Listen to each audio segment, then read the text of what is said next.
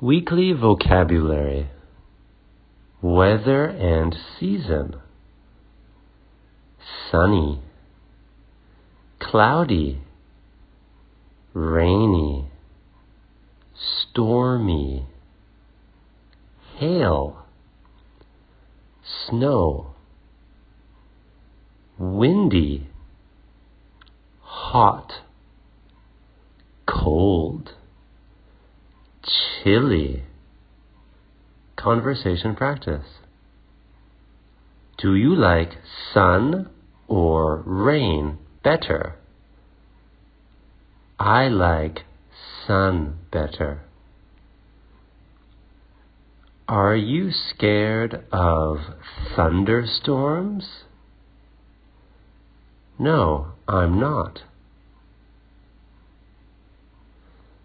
When do we have typhoons?